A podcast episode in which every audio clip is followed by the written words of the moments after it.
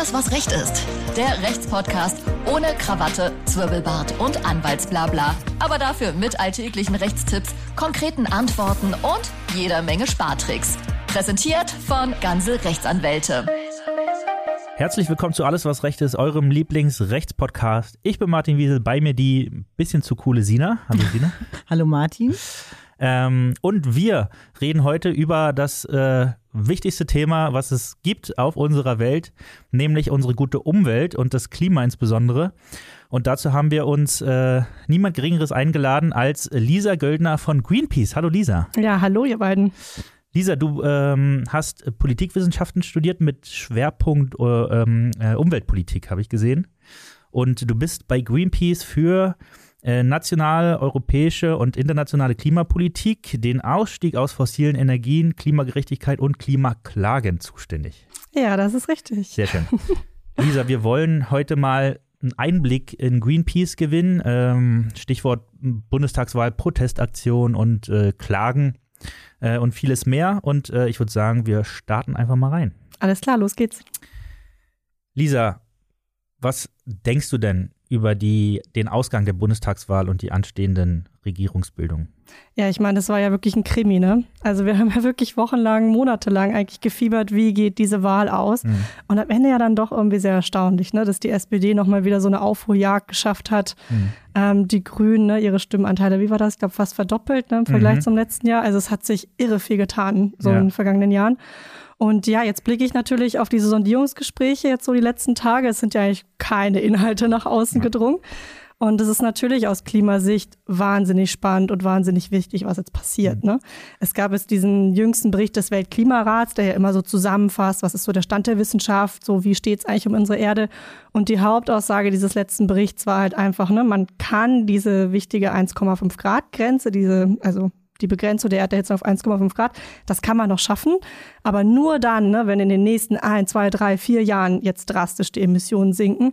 Und es ist halt genau die Zeit, ne, in mhm. der jetzt diese neue Koalition, die sich jetzt da gerade formiert, dann an der Macht sein wird. Mhm. Ne? Deswegen, ja, stelle ich mir jetzt echt die Frage, wie geht's aus? Ist man denn äh, als ähm, Greenpeace-Mitarbeiterin ähm, schon insbesondere auf der Seite der Grünen äh, offensichtlich oder guckt man auch äh, auf die anderen Parteien? Die haben ja auch alle, sagen wir mal, was äh, zum Thema Klima zu sagen. Ähm, drückt man da auch der ein oder anderen weiteren Partei die Daumen vielleicht? Also Greenpeace ist ganz klar überparteilich. Ja. Ne? Also das sind eigentlich so unsere drei großen Prinzipien. Ne? Wir sind international, wir sind unabhängig von Wirtschaft und Politik und wir sind überparteilich. Deswegen, nee, wir kooperieren nicht mit den Grünen. Wir machen keine Kampagne, damit die Grünen viele Stimmen bekommen. Mhm. Und mein Ziel ist auch nicht, dass es eine Partei gibt, die ganz viel für den Klimaschutz tut, sondern ich möchte, dass alle Parteien, die in diesem Land ähm, Macht übernehmen wollen, die in der Regierung sein wollen, ähm, was für den Klimaschutz machen und sich dabei am 1,5 Grad ähm, Limit des Pariser Klimaabkommens orientieren und genau ne, gucken, was sagt die Wissenschaft, was ist notwendig und das dann auch umsetzen. Ja, absolut sinnvoll. Trotzdem äh, sollte es ja wahrscheinlich äh, gerade dafür äh, Schub geben, dass die Grünen äh, höchstwahrscheinlich oder wahrscheinlich auf jeden Fall äh, Teil der Regierung sein werden. Ne? Ja, also genau, ich bin wirklich gespannt, wie diese Gespräche jetzt ausgehen. Ja, das Interessante ist ja wirklich, dass sowohl SPD, FDP als auch Grüne und eigentlich auch alle anderen demokratischen Parteien im Bundestag haben sich dieses 1,5 Grad Limit in ihre Wahlprogramme geschrieben mhm. und haben gesagt, das ist das Ziel, das sie anvisieren. Wenn man sich dann allerdings wirklich das anguckt, was sie ne, damals in ihrem Wahlprogramm uns versprochen haben, wie sie es machen oder wie sie da hinkommen wollen, dann reichen diese Maßnahmen nicht aus. Ja? Es gibt da eine spannende Studie vom Deutschen Institut für Wirtschaftsforschung. Die haben sich jetzt nicht das 1,5 Grad Limit angeguckt, sondern das deutsche Klimaziel, das ja jetzt nochmal nachgeschärft wurde nach dem ähm, Bundesverfassungsgerichtsbeschluss, ähm, über den wir auch noch sprechen werden. Ähm, also da wurde das deutsche Klimaziel angehoben. Ähm, und die haben sich angeguckt in dieser Studie, inwiefern reicht das, was in den Wahlprogrammen steht, aus, um dieses Ziel zu erreichen. Ja, und keine einzige Partei würde mit dem, was sie verspricht, dieses Ziel erreichen. Mhm. Das heißt, wir können es uns überhaupt nicht leisten, dass jetzt in diesen Koalitionsgesprächen nochmal wieder hinter dem zurückgefallen wird, was denn da ne, versprochen wurde in den Wahlprogrammen, sondern eigentlich müssen sie sich darauf einigen, noch einen Schritt weiter zu gehen. Ja, weil man muss doch mindestens die deutschen Klimaziele einhalten, die, ne, wie gesagt, Fußnote nicht 1,5 Grad kompatibel sind. Das heißt, ihr steht den Ganzen trotzdem noch so ein bisschen kritisch gegenüber oder denkt da, oh, das ist aber jetzt schon ein Wendepunkt, wir haben jetzt richtig Bock auf das, was jetzt in Zukunft passiert? Oder ist man da immer noch so ein bisschen so? Ach. Ich meine, ich habe immer Bock auf das, was in Zukunft ähm, passiert. Ich habe immer Bock drauf, was in der Politik diskutiert wird. Und was mich natürlich ein bisschen optimistischer ähm, fühlen lässt, ist die Tatsache, dass die Union sehr wahrscheinlich nicht an der nächsten Regierung beteiligt sein wird. Das ist einfach CDU, CSU, das sind einfach die beiden Parteien, die die vergangenen 16 Jahre am allermeisten beim Klimaschutz gebremst haben. Und ich glaube, die Chancen stehen ganz gut, wenn die jetzt erstmal in der Opposition sind und nicht wieder Regierungsverantwortung tragen. Mhm. Gut, dann äh, bleibt uns erstmal nur abzuwarten, was die Koalitionsverhandlungen bzw. die Sondierungsgespräche ergeben. Und dann äh, schauen wir mal, äh, lass uns mal weitermachen mit Greenpeace selbst. Und zwar hat mich erstmal interessiert, wie viele äh, Mitglieder gibt es eigentlich bei Greenpeace so deutschlandweit, weltweit? Mhm. Also Greenpeace Deutschland hat 630.000 Fördermitglieder. Mhm. Ja, das sind so viele Leute. Ne? Also Aber keine einzige Partei in Deutschland hat so viele Mitglieder. Fördermitglieder bedeutet, das sind Leute, die spenden oder ja, Leute, genau. die auch genau. aktiv mitmachen? Also diese 630.000 Leute, das sind Menschen, die quasi regelmäßig an Greenpeace spenden. Die nennen wir dann Fördermitglieder. Ähm, weltweit sind das, glaube ich, drei Millionen ähm, mhm. Menschen, ne? also die mit ihrer Spende ähm, so eine Fördermitgliedschaft ähm, bei Greenpeace abgeschlossen haben. Und ja, dann gibt's noch die Leute, die ne, sich in ihrer Freizeit für Greenpeace engagieren. Und das sind in Deutschland ähm, 7000 Menschen. Es gibt in mehr als 100 Städten in Deutschland so ehrenamtliche Ortsgruppen, wo die Ehrenamtlichen organisiert sind, ähm, eigene regionale Kampagnen machen, Aktionen planen, ne, die die Kampagnen von Greenpeace Deutschland unterstützen. Und weltweit ähm, sind es 63.000 Menschen. Also 63.000 Menschen, die sich weltweit ähm, für Greenpeace ehrenamtlich engagieren. Drei Millionen Menschen, die diese Arbeit unterstützen. Also da stehen sehr, sehr viele Menschen dahinter, ähm, die mit viel Engagement ähm, diese Arbeit möglich machen. Ach Wahnsinn. Und wie kann man sich das vorstellen? Also wie vernetzt man sich eigentlich? Also ihr habt ja mehrere, gibt es mehrere Büros in Deutschland alleine schon für Greenpeace wahrscheinlich, ne? Hamburg.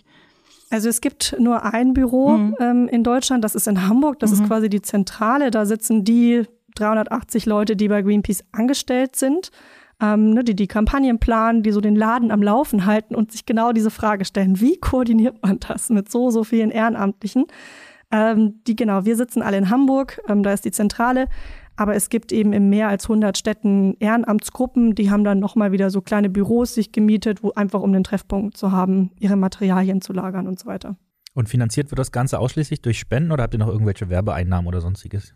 Spenden. Mhm. Und das ist, ähm, da sind wir jetzt wieder bei diesen drei Prinzipien, ne? international aktiv, überparteilich ähm, als klares Credo und eben die Unabhängigkeit. Ne? Also es ist, und das schätze ich selber auch unglaublich an Greenpeace, ja, dass diese Unabhängigkeit ist uns so, so viel wert, dass wir kein Geld nehmen von irgendwelchen Konzernen. Wir nehmen kein Geld aus irgendwelchen Fördertöpfen der Bundesregierung um einfach auch immer in der Lage zu sein, jeden kritisieren zu können.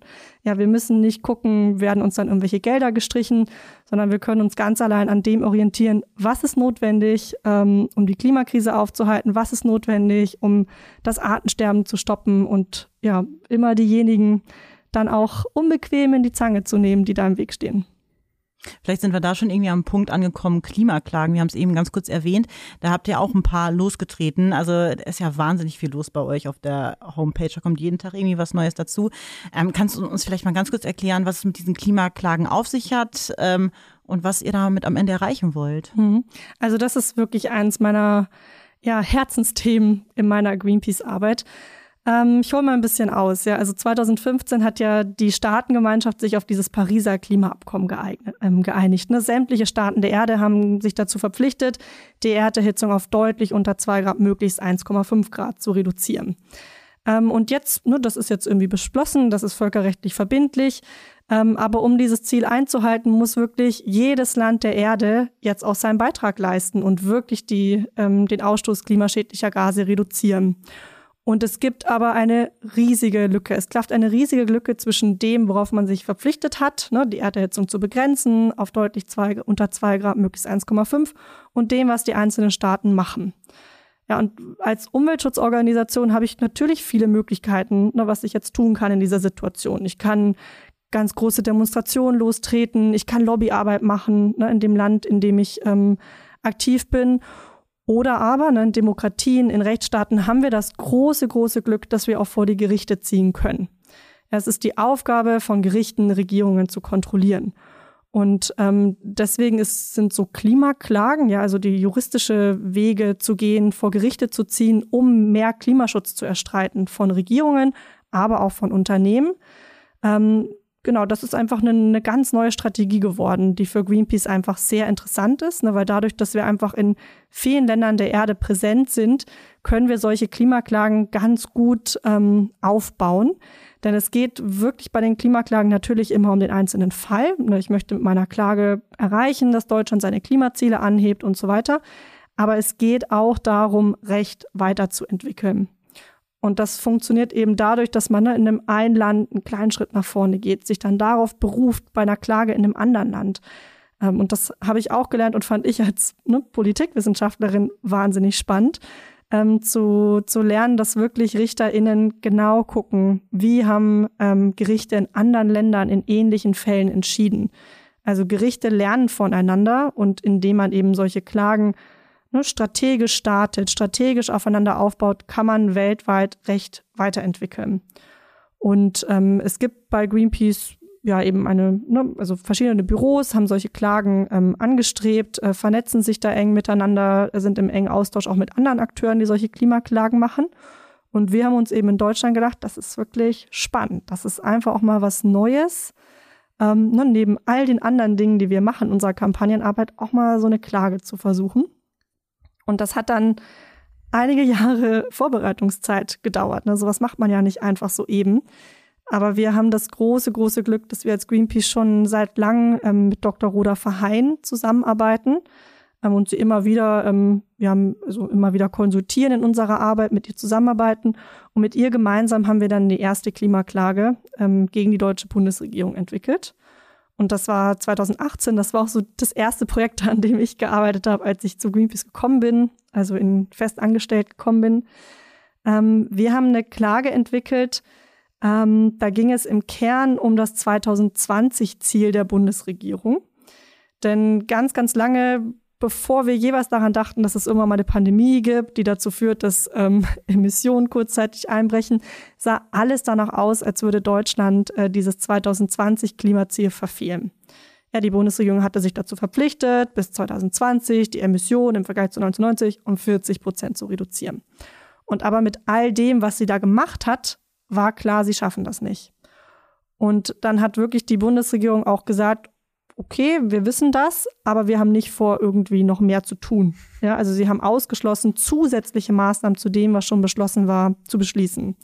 Und das war einfach ein ziemlich guter Grund, um zu sagen, das nehmen wir nicht hin, wir ziehen vors Gericht. Und das haben wir als Greenpeace nicht alleine gemacht, sondern gemeinsam mit drei Familien ähm, eine Familie aus ähm, von der Nordseeinsel Pellworm, eine zweite Familie aus Brandenburg, eine dritte Familie aus dem alten Land ähm, bei Hamburg. Das sind drei Familien, die ähm, ja biologische Landwirtschaft betreiben und die eben ne, heute schon ganz unmittelbar von den Folgen der Klimakrise betroffen sind. Also bei dem, bei der Familie im alten Land, das ist die Familie Blom, die betreiben einen, einen Obsthof, ne, die bauen Äpfel, Kirschen, Pflaumen und so weiter an. Ähm, und die haben einfach immer, immer mehr damit zu kämpfen, ähm, dass jetzt bei denen Schädlinge vorkommen, die eigentlich bis vor einigen Jahren so weit nördlich gar nicht vorgekommen sind. Und das sind der Apfelwickler, die Kirschfruchtfliege, also so Insekten, die es halt eigentlich sonst in wärmeren Gegenden gab, die jetzt plötzlich auch im alten Land sind. Und gegen diese Schädlinge kann sich ein Biobetrieb ne, nicht wehren. Also da gibt es einfach keine Möglichkeiten. Und ähm, diese Familie Blom musste eben alle ihre Kirschbäume roden. Ne? Die haben mehrere Hektar mhm. Kirschbäume gefällt, weil sie da keine Möglichkeit hatten, ne, sich daran anzupassen. Das sind ganz reelle Einbußen, ähm, die die haben. Und mit diesen, ne, mit der Familie Blom und auch den beiden anderen Familien sind wir dann vors ähm, Berliner Verwaltungsgericht gezogen. Also wir haben so eine Verwaltungsklage gemacht und gesagt, wir verklagen die deutsche Bundesregierung, weil sie eben nicht alles tut, um ein selbst gestecktes Klimaziel einzuhalten. Und ja, wahnsinnig aufregend, wahnsinnig spannend, weil es irgendwie Was so war das Ziel ist. der Klage? War es Schadensersatz oder? Nee, eben nicht Schadensersatz. Also es ging nicht darum, ähm, dass die Familien ne, einen Ersatz für ihren Schaden ähm, bekommen, der ihnen ähm, da, den sie erlitten haben, sondern es ging darum, dass das Gericht die Bundesregierung dazu verpflichtet, zusätzliche Maßnahmen zum Erreichen dieses Ziels Mhm. ähm, zu verabschieden. Und natürlich ging es auch hier darum, Recht weiterzuentwickeln. Ja, es gab noch nie so eine Klimaklage in Deutschland. Ähm, noch kein Gericht hatte bislang in Deutschland anerkannt, dass Grundrechte verletzt werden können infolge der Klimakrise. Und darum ging es uns. Und ähm, gibt es da schon erste Erkenntnisse oder Erfolge in, äh, im Bereich Klimaklagen? Also diese erste Klage, die wir da 2018 ähm, gemacht haben beim Berliner Verwaltungsgericht, die wurde abgelehnt. Mhm. Ja, es gab dann ein Jahr später, ähm, 2019, eine Gerichtsverhandlung. Unglaublich spannend, wie riesiger Medienrummel, ne, sowas Verrücktes hatte ja bisher vor uns noch kein anderer gemacht.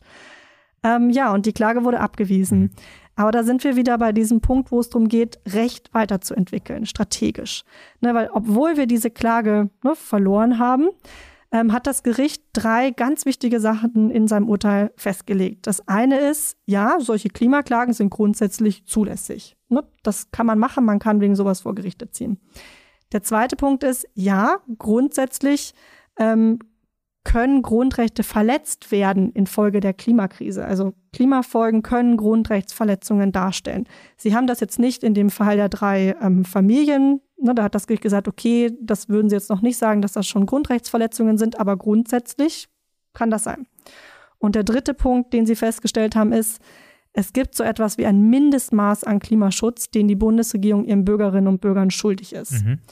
Das haben sie nicht so klar definiert, was dieses Mindestmaß ist. Aber ne, diese drei Dinge, obwohl die Klage abgewiesen wurde, stehen einfach drei ganz wichtige Dinge in dem Urteil drin. Und auf diesen drei Dingen haben wir dann unsere zweite Klimaklage aufgebaut. Zu dem Zeitpunkt waren wir dann schon lange nicht mehr die Einzigen, ne, die in Deutschland solche Klimaklagen machen. Ähm, und wir haben dann eine Verfassungsbeschwerde entwickelt, und zwar dieses Mal mit den Kindern dieser drei Familien Mhm. plus ein Junge, der schon mit der gleichen Anwältin mit Roda Verheyen die Europäische Union verklagt hatte. Der hat sich dann noch mit dazu gesellt. Ähm, und auch Luisa Neubauer. Mhm. Also denn, ne, in der Zwischenzeit ist dann Fridays for Future entstanden und so groß geworden. Und das war eben auch ähm, toll, dass sie sich auch mit angeschlossen hat als sehr bekannte ähm, Klimaaktivistin. Und ne, mit diesen neuen Jugendlichen sind wir dann vor das Bundesverfassungsgericht gezogen. Und die Politik hatte sich weiterentwickelt ähm, in der Zeit. Es gab jetzt ein Klimaschutzgesetz, in dem wirklich rechtlich verbindlich Klimaziele festgelegt ähm, worden sind. Und wir sind vor das Bundesverfassungsgericht gezogen ähm, mit der Klage, dass aus unserer Sicht ähm, das Klimaziel, das Deutschland sich für 2030 gesetzt hatte, in diesem Klimaschutzgesetz nicht ausreicht, um die Grundrechte dieser Klägerinnen und Kläger zu schützen. Und wir haben argumentiert damit, ähm, ne, indem quasi die Bundesregierung bis 2030 schon einen riesigen Anteil unseres CO2-Budgets verprasst. Also CO2-Budget ist quasi so die, die Menge an CO2, die Deutschland noch insgesamt ausstoßen darf, ne, um Ja. unter diesem Limit ähm, von 1,5 Grad zu bleiben. Ne, dass dieses Limit, also dieses Budget bis 2030 schon zum größten Teil verprasst ist mit diesem 2030 Klimaziel des Klimaschutzgesetzes ähm, und dass das die Freiheitsrechte der Klägerinnen und Kläger verletzt. Und an dem Punkt ist uns das Gericht wirklich gefolgt. Ja, ich Hm. bin aus allen Wolken gefallen, dass wir diese Verfassungsbeschwerde gewonnen haben. Ich Ja. meine, was für ein Mega-Erfolg. Ich hätte es mir nicht träumen lassen. Mhm. Ähm, aber es ist tatsächlich gelungen. Ne? Also das Bundesverfassungsgericht hat ähm, ja ein, ist, ne, ein Urteil sagt man ja nicht. Urteil ist es ja nur, wenn es eine Gerichtsanhörung ähm, Ja. Gab und die gab es ja gar nicht. Also wir haben unsere Klage eingereicht.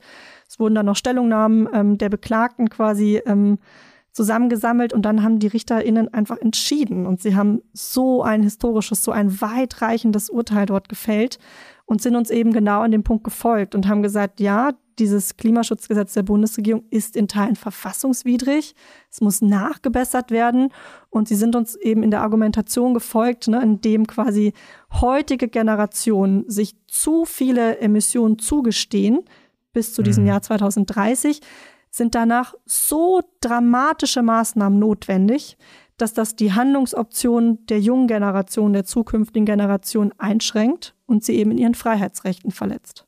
Das heißt, die Bundesregierung, vermutlich jetzt die neue Bundesregierung, muss nochmal ans Umweltgesetz äh, ran, Umweltschutzgesetz ran äh, und das nochmal straffer ziehen. Ja, also die, die RichterInnen haben dem, der Bundesregierung eine Frist gesetzt und Mhm. haben gesagt, bis Ende 2022 müsst ihr jetzt dieses Klimaschutzgesetz überarbeiten. Ne, ihr müssten, also die Regierung soll einen ganz klaren Pfad vorlegen, wie sie denn die Klimaneutralität erreichen wollen. Und sie müssen eben auf eine ja, generationengerechte Verteilung dieses Budgets ähm, achten. Und das ist wahnsinnig erstaunlich, weil dieses Urteil, glaube ich, kam genau zum richtigen Zeitpunkt, so kurz vor der Bundestagswahl. Das heißt, die Große Koalition hat wirklich wahnsinnig schnell reagiert. Und ähm, Angela Merkel hat dann, ich glaube, zwei Wochen nach dieser Urteilsverkündung schon angekündigt, dass sie die deutschen Klimaziele nachbessern werden. Also es war in einem rasanten Tempo, wurde dieses Klimaschutzgesetz nachgebessert. Also es so, wurde jetzt schon, schon. nachgebessert. Man hat das ähm, Ziel für 2030 angehoben, ne, von einer Reduktion um 55 Prozent auf eine Reduktion um 65 Prozent. Ähm, und man hat auch dieses Ziel der Treibhausgasneutralität, also wann will Deutschland wirklich so bei, man sagt immer netto Null Emissionen sein. Ähm, ne, das ist jetzt nicht mehr 2050, sondern schon 2045. Also die große Koalition, Koalition ähm, ist zu dem Schluss gekommen, sie haben ne, das Urteil umgesetzt. Mhm. Unsere Analyse ist allerdings eine andere. Wir haben uns nochmal dieses Budget angesehen. Ne? Das kann man ja ähm, beziffern, äh, das, dieses Restbudget, und haben uns angeguckt, wie das denn mit diesem angehobenen 2030-Ziel jetzt aussieht. Und sind eben trotzdem zu dem Schluss gekommen, dass dieses Restbudget bis 2030 mit dem neuen Ziel um 91 Prozent aufgebraucht ist. Ja, und ich meine, das ist immer noch keine generationengerechte Verteilung Ja. Mhm. dieses Budgets. Also deswegen aus meiner Sicht ähm, ist auch das neue Klimaschutzgesetz noch nicht ähm, immer noch verfassungswidrig und deswegen ja gucke ich natürlich jetzt auch, da sind wir bei den Sondierungsgesprächen, schaue ich da ganz genau, ne, wird dieses 2030-Ziel nochmal angehoben. Ähm, und jetzt kommt noch ein Satz, da geht es jetzt ganz, ganz viel um Ziele, die gesetzt werden ähm, bei diesen Klagen und in all dem, was ich gerade darüber erzählt habe. Aber die Ziele sind nur das eine, ne? Ziele sind gut. Besser ist noch, wenn man sie auch einhält Ja. und dafür auch was tut. Ne? Also diese ganze Diskussion über Maßnahmen, ne? wirklich Schritte einzuleiten, um auch Ziele einzuhalten, das ist natürlich die, die andere Seite der Medaille, die irre wichtig ist. Absolut. Ja, erst nochmal nachträglich dann nochmal herzlichen Glückwunsch für diesen Erfolg. Absolut. Ähm, die ganzen Ziele, die ihr damit halt ähm, auch verfolgt durch die Klimaklagen, ähm, wunderschön. Es ist bei manchen Sachen dann schon ein bisschen zu spät, wenn man alleine auf dieses Jahr guckt, wie viel da passiert ist. Umweltkatastrophen, also allein schon in Deutschland, das hat ja ausgereicht für die nächsten 200 Jahre, was allein in diesem Jahr schon alles passiert ist. Und da habe ich mich so gefragt, ähm, ist denn vor Ort, sind dann auch vor Ort Leute von Greenpeace, die da vielleicht irgendwie unterstützen, Sandsäcke schleppen, wie kann man sich das vorstellen? Oder ist es wirklich die Protestaktion lediglich? Hm. Also die Aktivitäten von Greenpeace sind wirklich sehr, sehr vielfältig. Und dieses Einsätze, wenn irgendwo was passiert, ja, ein Unfall, eine Katastrophe und so weiter, das gehört ganz klar auch zu, unseren, zu unserer Arbeit. Ja, wir sind dafür sehr gut aufgestellt, eigentlich auf sowas wie Chemieunfälle, ne, Unfälle an Atomkraftwerken, Unfälle an Kohlekraftwerken, schnell zu reagieren, schnell vor Ort zu sein. Und dass wir da gut aufgestellt sind, hat uns jetzt auch geholfen, als diese schreckliche Hochwasserkatastrophe in Nordrhein-Westfalen und Rheinland-Pfalz war. Wir sind auch ziemlich schnell, sind Leute von Greenpeace ähm, dorthin gefahren, haben dort mit den, ja, mit der Feuerwehr vor Ort, mit den Rettungskräften Kontakt aufgenommen und unsere Hilfe angeboten. Ja, wir besitzen als Greenpeace, wir haben eigene Pumpen, wir haben Schlauchboote, wir haben allerlei Gerätschaft Wahnsinn. und das haben wir alles der Feuerwehr ne, angeboten und zur Verfügung gestellt. Und wir konnten auch über unser ja, großes Netzwerk an Ehrenamtlichen einfach sehr schnell auch Leute mobilisieren. Ähm, wir waren als Greenpeace im Kreis Euskirchen ähm, aktiv. Dort sind wir einfach zuerst hingekommen und dann haben wirklich ähm, also Leute, ne, KollegInnen von mir und auch Ehrenamtliche von Greenpeace da den Leuten beim Ausräumen der Keller geholfen. Na, die Feuerwehr hat dann unsere Pumpen ähm, mit eingesetzt. Ähm, und ja, die Greenpeace-Aktiven haben dann Keller mit ausgeräumt, ne, einfach dort ja angepackt, wo halt anzupacken war. Wir haben dann noch im Ahrtal, ähm, hatte uns dann jemand kontaktiert, so ein Getränkelager, dem sind einfach Millionen von Flaschen ne, weggeschwommen Mhm. gewesen. Die sind dann alle in so einem Naturschutzgebiet gelandet und auch da haben wir dann mit aufgeräumt. Ähm, und ja, genau wie viele andere Vereine und Initiativen ähm, war bei uns einfach auch ein großer Wille, ne, vor Ort mit anzupacken. Ähm, wir haben dann nach ein paar Wochen unser Engagement nochmal wieder verändert, ne, weil es waren ja dann wirklich sehr viele Leute, die mit aufgeräumt haben und ausgeräumt haben, die Keller beispielsweise. Ähm, und dann haben wir nochmal wieder Proben genommen. Also, ne, wie gesagt, wir sind darauf gut vorbereitet, eigentlich auf Chemieunfälle und solche schrecklichen Katastrophen. Ähm, und wir hatten dann ExpertInnen äh, von Greenpeace mit vor Ort. Das war in Blessem und in Erftstadt, wenn ich mich richtig erinnere, die dann nochmal Bodenproben und Wasserproben genommen haben. Ja, da sind ja beispielsweise Unmengen an Öltanks aus Häusern einfach ne, weggeschwemmt worden und auch allerlei anderes Zeug, eine Kläranlagen, die übergelaufen mhm. sind.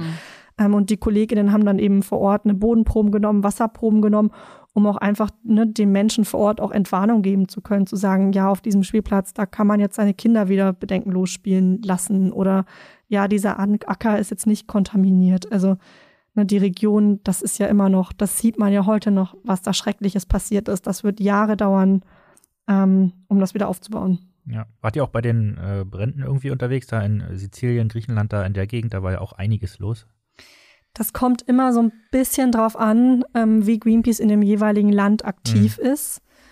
Ähm, bei den Bränden in Griechenland meines Wissens nach nicht, aber wir haben in Russland, ähm, hat Greenpeace eine eigene, ja, quasi Feuerwehrtruppe mhm, aufgebaut. Cool. Also das meine ich mit, das kommt drauf an, wie das ja. Greenpeace-Büro einfach aufgestellt ist. Aber in Russland gibt es tatsächlich ja eine Gruppe von Leuten, die haben sich ausbilden lassen, Waldbrände zu bekämpfen mhm. und Torfbrände zu bekämpfen. Und das sind auch Leute, die bei Greenpeace angestellt sind, aber auch ähm, AktivistInnen, also Leute, die sich ehrenamtlich engagieren, die dann hinfahren, wenn es irgendwo brennt, beispielsweise in Sibirien.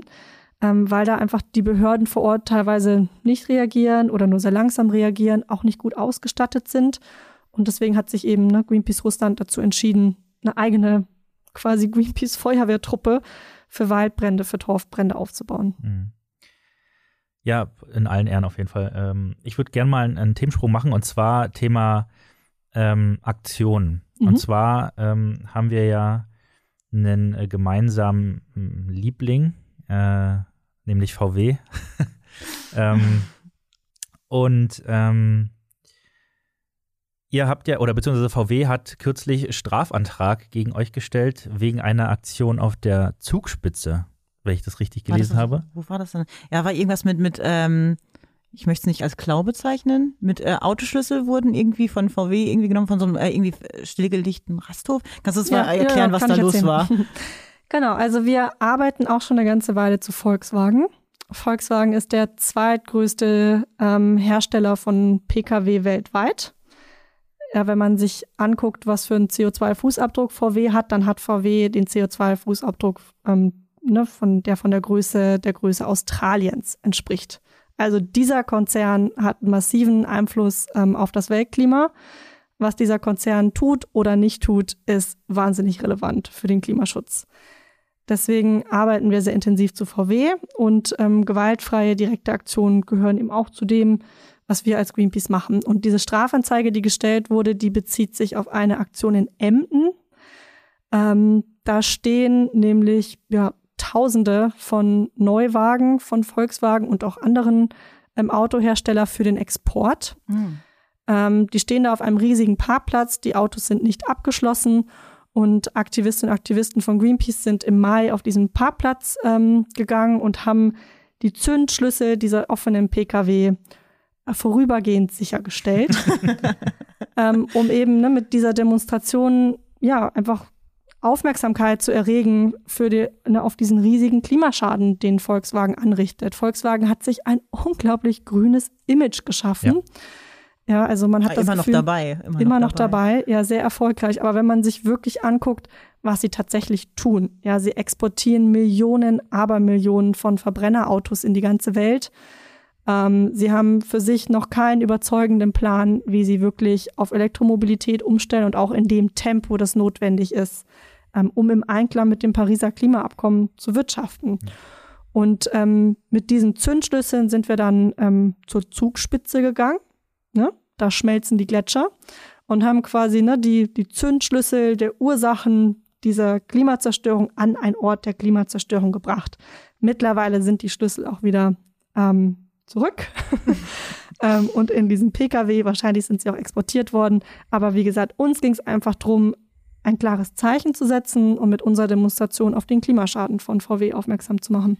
Da wäre jetzt meine Frage, ihr, ich gehe mal davon aus, dass ihr nicht immer, und VW ist jetzt nur ein Beispiel, dass ihr nicht immer zuerst gegen äh, die Konzerne arbeitet, sondern vermutlich erstmal versucht, mit ihnen zu arbeiten. Gibt es denn einen Austausch mit VW vielleicht oder mit, mit anderen äh, Konzernen, die jetzt einen äh, großen Klimafußabdruck haben, ähm, um da irgendwie erstmal äh, auf äh, miteinander Ebene ins Gewissen zu reden? Ja, das gibt es. Also VW ähm, steht ja viel im Austausch mit anderen Stakeholdern, mit zivilgesellschaftlichen Stakeholdern, auch mit Umweltverbänden und da sind wir auch dabei.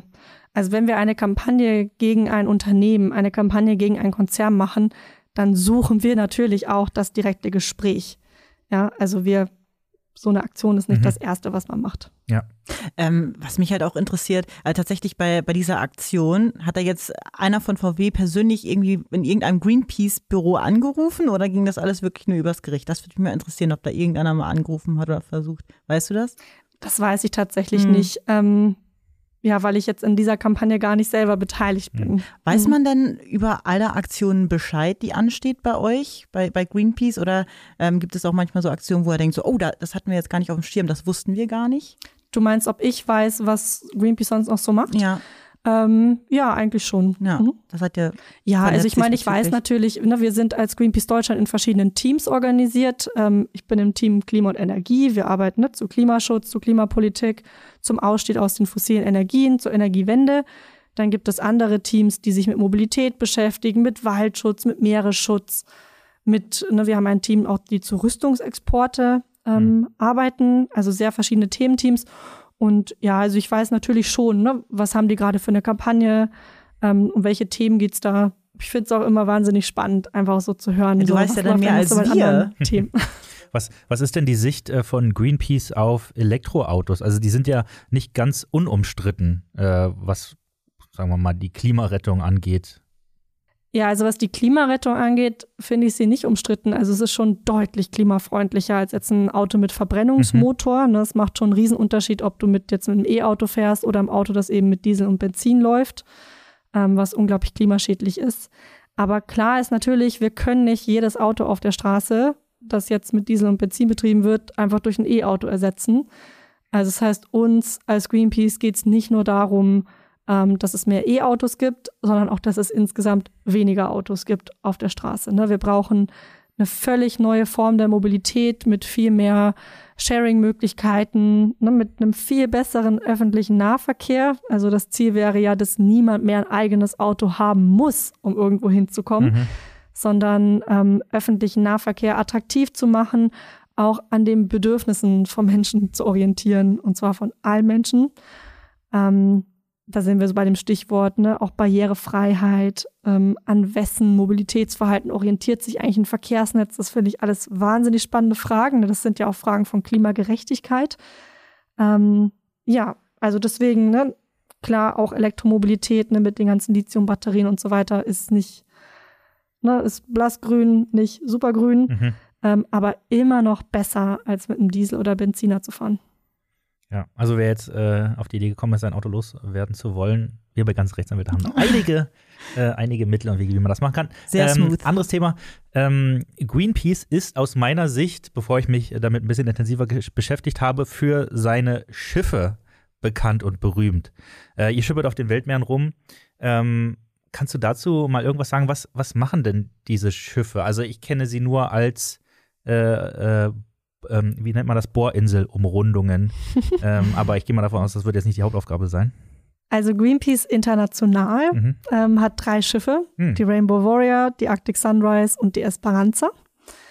Ähm, und ja, mit diesen Schiffen machen wir so allerlei Dinge. ähm, hauptsächlich geht es darum, einfach an wunder wunderschöne Orte dieser Welt zu gehen, ähm, zu dokumentieren, wie es dort aussieht und warum die so unglaublich schützenswert sind. Ähm, im, ich glaube, das ist 2019 sind die gestartet und waren dann ein Jahr lang unterwegs. Ähm, sind sie mit äh, der Arctic Sunrise, wenn ich das jetzt richtig weiß, ähm, quasi einmal vom Pol zu Pol gefahren. Ja, gestartet in der Antarktis, gefahren bis in die Arktis, haben immer wieder an besonderen Schutzgebieten Halt gemacht und das dokumentiert. Also das heißt, mit diesen Schiffen ähm, geht es darum, ne, die Schönheit dieser Welt zu dokumentieren, ähm, das möglich zu machen, dass mehr Leute mitbekommen, wie wunderschön es dort ist und wie schutzbedürftig diese Orte sind. Und es geht auch ganz, ganz viel um Forschung. Also neben Dokumentation geht es um Forschung. Wir arbeiten ganz oft mit diesen Schiffen ähm, mit wissenschaftlichen Einrichtungen zusammen. Wir nehmen WissenschaftlerInnen mit an Bord, bringen die ne, an die Orte, um dort ähm, zu forschen, äh, neue Erkenntnisse zu finden. Und ja, oft werden dann auch solche Schiffe eingesetzt auch für Aktionen. Also um ein Beispiel zu nennen, eine Aktion in der letzten Woche, die ich ziemlich cool fand. Ähm, da war die Rainbow Warrior im Einsatz. Ähm, Guter Name. Wer, lässt, wer denkt sich die aus? Die Regenbogenkrieger, ist doch schön. Hammer, das ist wirklich gut, das ist wirklich gut. Tatsächlich schon Rainbow Warrior 3, schon oh. das dritte Schiff. Mhm. So, so. Ja, und ähm, dieses Schiff war aktiv im Ärmelkanal. Äh, dort haben Aktivistinnen und Aktivisten an einem ja, Containerschiff demonstriert, das Fischöl aus Westafrika nach Großbritannien transportiert. Denn das riesige Problem ist, dass es einfach große Fangflotten gibt, ne, große industrielle Fischfangschiffe, die vor die Küste beispielsweise des Senegal gehen, da mit unglaublich zerstörerischen Fangmethoden unglaublich viel Fisch aus dem Meer holt das dann zu Fischöl und Fischmehl verarbeitet wird. Das wird dann ne, in Länder wie Großbritannien exportiert und da in der Massentierhaltung eingesetzt. Ja? Und gleichzeitig können die Fischer und Fischerinnen dort im Senegal in Westafrika keine Fische mehr fangen, weil die ja schon weggefangen worden sind von diesen großen Industrieflotten. Ähm, ne, das ist eine halbe Million ähm, Tonnen Fisch, die da jährlich vor Westafrika weggeschnappt werden. Damit könnte man 33 Millionen Menschen in Westafrika satt machen. Mhm. Und ähm, genau mit der Rainbow Warrior wurde da eben an einem dieser Schiffe ähm, demonstriert, das eben dieses Fischöl nach Großbritannien transportiert hat. Und da hat es eine ganz enge Kooperation gegeben mit senegalesischen FischerInnen. Und das fand ich irgendwie eine coole Aktion, ja, wo auch wirklich sichtbar wird, darum geht's uns als Greenpeace. Ja, uns geht's um den Schutz der natürlichen Lebensgrundlagen, uns geht's um den Schutz der Menschenrechte. Ähm, und das ist natürlich, ne, das gehört zusammen, ne? Ja, krass, also von so Sachen weiß man ja mal gar nichts. Da wird ja auf so vielen Ebenen äh, äh, Leben zerstört. Wahnsinn. Ähm, ja, da muss man erstmal muss man erstmal drüber wegkommen. Also ich kann mich nur noch an die, an die, also an die letzte Protestaktion, wo ich mich noch dran erinnern kann, und ich glaube ziemlich, ziemlich viele. Das war die Protestaktion während der EM. Richtig? Da ähm, ist doch ähm, einer mit Fallschirm ins Stadion reingeflogen. Ich weiß gar nicht mehr, was drauf stand. Ich glaube, was stand drauf? Klima? Was stand nochmal drauf? Ich weiß es gar nicht mehr. Und das war auf jeden Fall eine Aktion gegen den Klimawandel. Mhm. So viel weiß ich noch. Aber da gab es ganz, ganz viel Kritik und ähm, ja, von das außen. Halt fast ins Auge gegangen. Ne? Das wäre fast nach hinten losgegangen. Und da würde mich interessieren, spricht man im Nachgang nochmal über die jeweiligen Protestaktionen? Ähm, wusstet ihr Bescheid, dass sowas passiert? Wird sowas dann auch kritisch beäugt? Und sagt man so, ah, vielleicht nächstes Mal ein bisschen anders? Oder äh, wie läuft sowas ab? Also diese Aktion dort zur EM, ähm, das war ja das Spiel ne, Deutschland-Frankreich in der Allianz Arena ja. in München, die ist wirklich total schief gegangen. Mhm.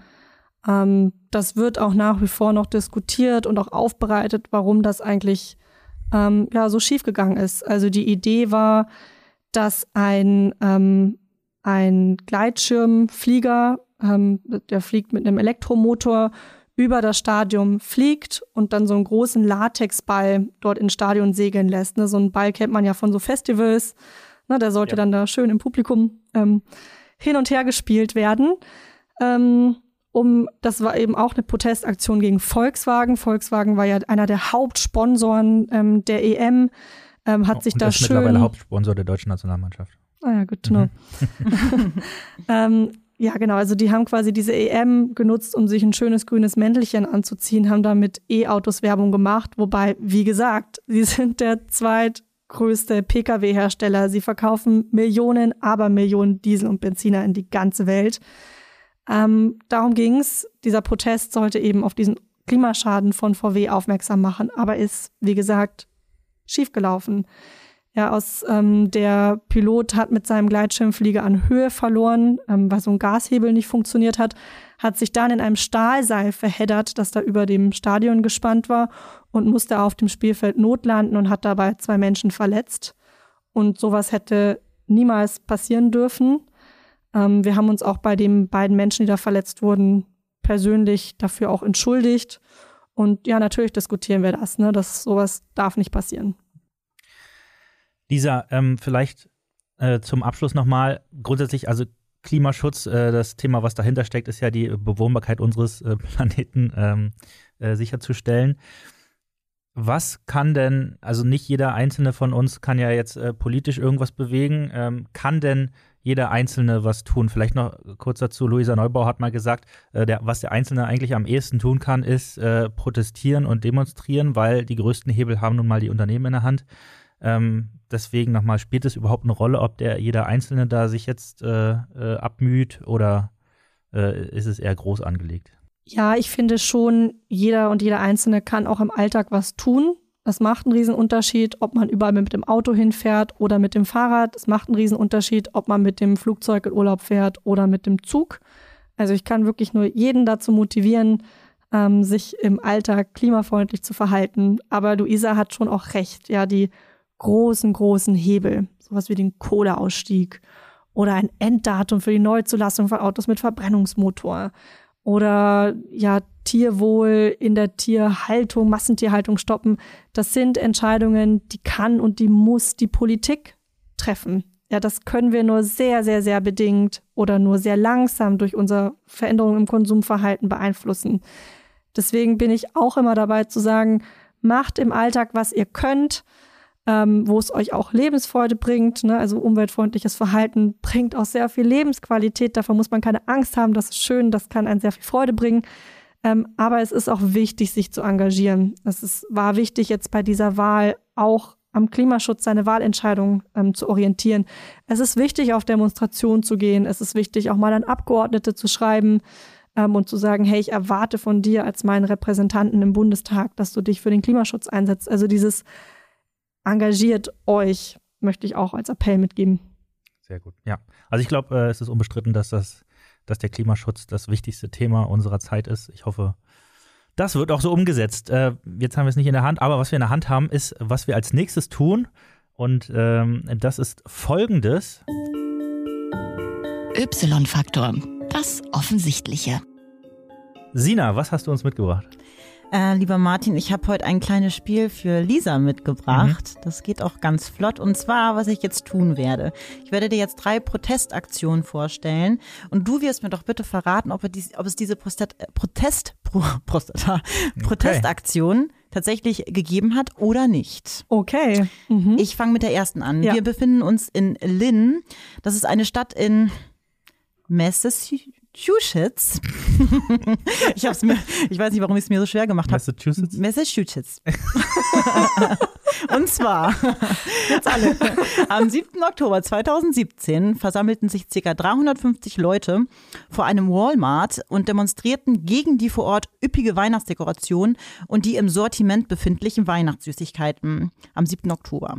Dabei spielten die Demonstranten den Weihnachtsklassiker von Mariah Carey All I Want for Christmas is You in Wiederholungsschleife aus Dutzenden Lautsprechern. Die konkrete Forderung, Weihnachtsdeko erst ab dem ersten Advent. Okay, da kann ich mir jetzt auch nicht kaufe sofort am 1. September Lebkuchen. Ja. Ähm, deswegen, ich kann mir nicht vorstellen, dass es das gab.